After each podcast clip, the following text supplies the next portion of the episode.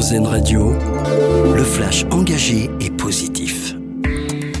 Bonjour à tous. Emmanuel Macron salue l'investissement de Novo Nordisk à Chartres, un investissement de 2,1 milliards d'euros, montant inédit pour l'industrie pharmaceutique en France et féliciter le chef de l'État.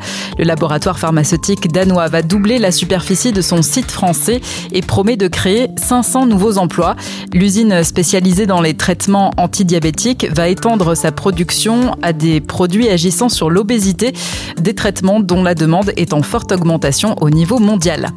La région Hauts-de-France annonce des aides exceptionnelles pour les habitants touchés par les inondations ces dernières semaines. Mesure votée hier, la région va aider chaque foyer à hauteur de 380 euros sans condition de ressources afin de couvrir les frais liés aux franchises d'assurance habitation. Cela concerne les habitants des communes reconnues en état de catastrophe naturelle. Des aides ont aussi été votées pour les agriculteurs et les entreprises de nombreuses actions organisées en ce moment en faveur des personnes en situation de handicap à l'occasion de la semaine européenne favorisant leur inclusion sur le marché du travail. Le dispositif Duo Day, par exemple, a permis à une personne sur quatre de trouver un stage, un CDD ou un CDI, selon la ministre déléguée chargée des personnes handicapées. L'opération consiste à accueillir sur son lieu de travail pendant une journée une personne en situation de handicap. Certains touristes devront bientôt mettre la main au porte-monnaie pour entrer à Venise.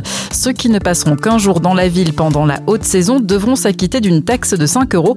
Plusieurs dates sont concernées, du 25 avril au 14 juillet. Venise explique que l'objectif est d'améliorer la qualité de vie dans cette ville victime du tourisme de masse. Et puis, cette info solution pour terminer, collaboration solidaire entre les forces de l'ordre et la commune de Bouillante en Guadeloupe.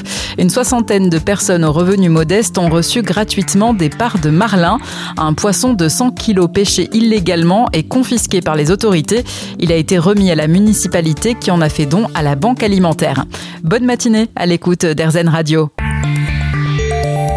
C'était le Flash Info engagé et positif sur RZN Radio.